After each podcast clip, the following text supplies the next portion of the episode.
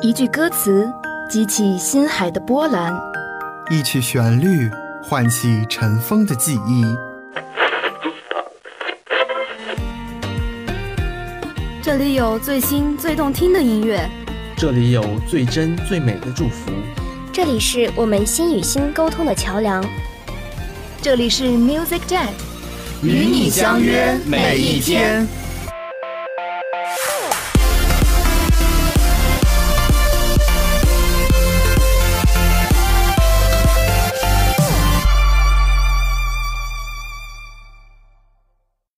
乐叫醒耳朵，音乐唤醒心灵，音乐带给你前进的动力。大家好，这里是 Music Jet，我是播音房子。大家好，我是播音顾北辰安。新的一周开始，请让 Music Jet 伴你以新的声音。今天为大家带来的是纯音乐专题。本次歌单的主角有两位，有小雀斑之称的英国男演员 Eddie Redmayne，以及来自日本的名侦探江户川柯南。歌曲分别来自电影《万物理论》《神奇动物格林德沃之罪》《名侦探柯南》系列。第一首歌是《神奇动物格列德沃之罪》的主题曲，交响乐的多样化塑造了这首精彩的歌。开头的旋律悠扬轻快，听到这段音符，听众仿佛穿越到了电影的背景地点法国巴黎，与主人公纽特和缇娜一起探索魔法世界。轻盈的旋律带着幻想的韵味。听着歌，眼前便如同出现了秀秀、杜格尔等神奇动物们。中间旋律忽的诡谲，与影片中格林德沃越狱后制造了种种事端相对应，旋律与情节环环相扣。而结尾的旋律在激昂后逐渐归于平静，激昂暗示着纽特、特修斯、缇娜，甚至尼克勒梅一起对抗格林德沃的那场战争。平静的旋律寓意战争胜利后的短暂和平，但一切均未完待续。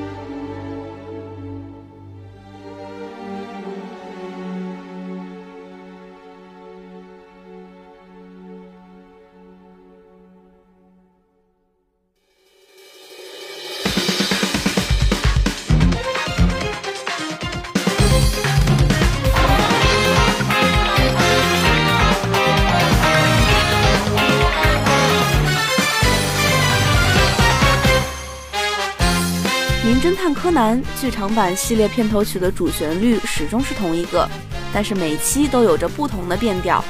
这部最新的剧场版《零的执行人》也带给我们许多惊喜。开头急促的小提琴声让听众倏然感受到了新版片头曲的出彩之处。撇去中间部分相同的主旋律，曲中运用了更多短促的小提琴声，与剧情中紧凑的爆炸、卫星坠毁等情节相对应。观看电影之前听到这首片头曲，已经可以想象出正片的惊险刺激。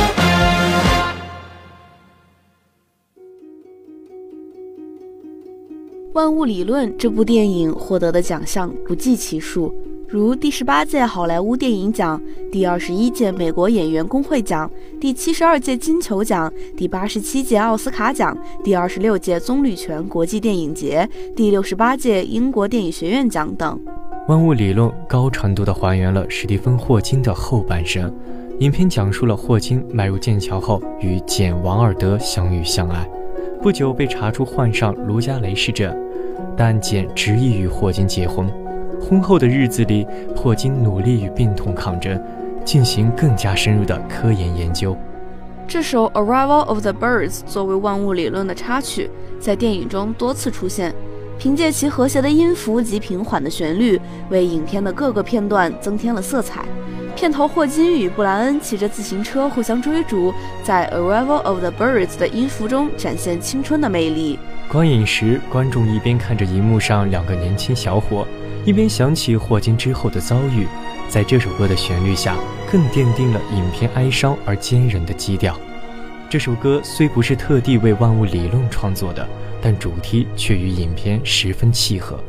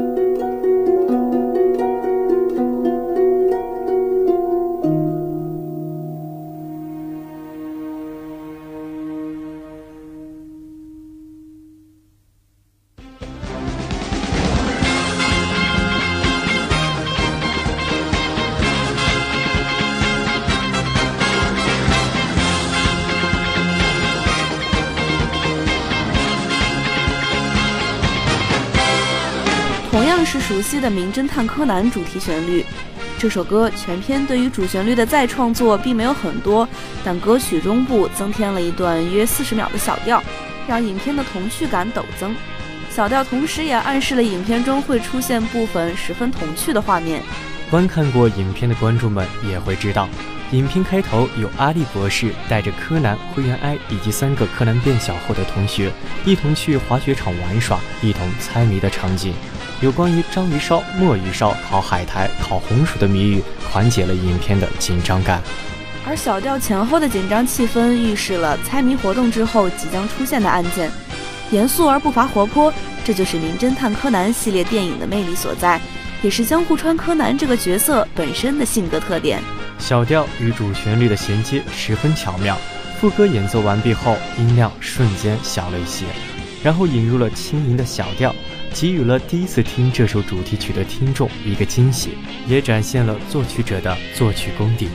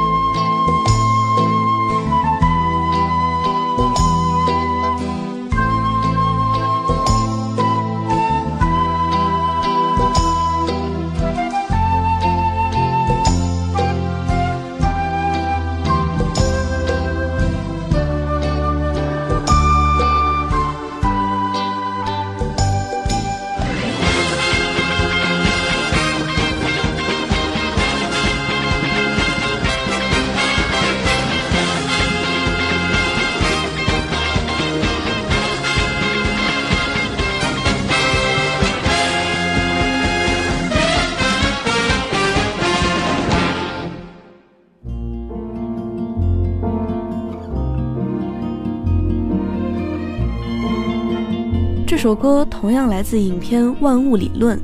影片行至过半，深深相爱的史蒂芬·霍金与简·王尔德两人，面对霍金患病的事实，毅然决定摒弃世俗，勇敢结婚并举办婚礼。《The Wedding》伴随着霍金与简二人身着礼服的画面同时响起，两人为对方拂去粘在身上的花瓣，镜头晃动着，拍摄到参加婚礼的亲朋们的笑脸。镜头一转，二人幸福的拥吻，两人的孩子的可爱脸庞映现出来。不过两分钟的一首背景音乐，却通过开头、高潮、结尾三个部分，将霍金结婚生子的过程完美叙述。轻快的提琴是婚礼时喜悦的心情，高潮时的钢琴是对于感情的笃定，结尾时的小提琴则是孩子出生后归于平静的夫妻生活。作曲者约翰·约翰逊对音符的编排独具匠心，堪称绝配的乐器提琴与钢琴相结合，优雅的英伦风扑面而来。乐曲的整体风格不仅与电影的背景地点伦敦相契合。而且同时展现了当时英国的种种风采。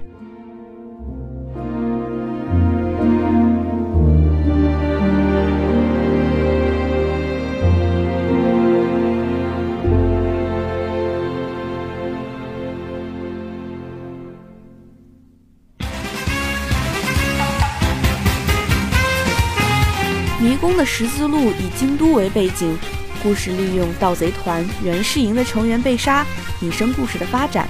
是唯一一部没有出现爆炸场面的剧场版，也是所有剧场版中最唯美浪漫的一部。影片中出现了大量的古日本元素，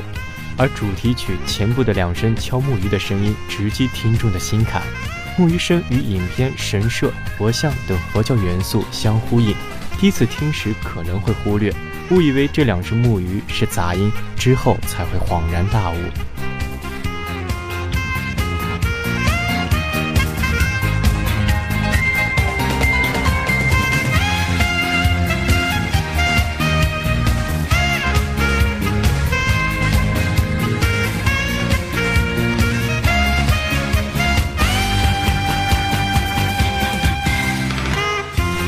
今天的节目到这里就要结束了。我是播音房子，我是播音顾北尘安，感谢导播喉咙，感谢编辑方恨少，我们下期节目再见。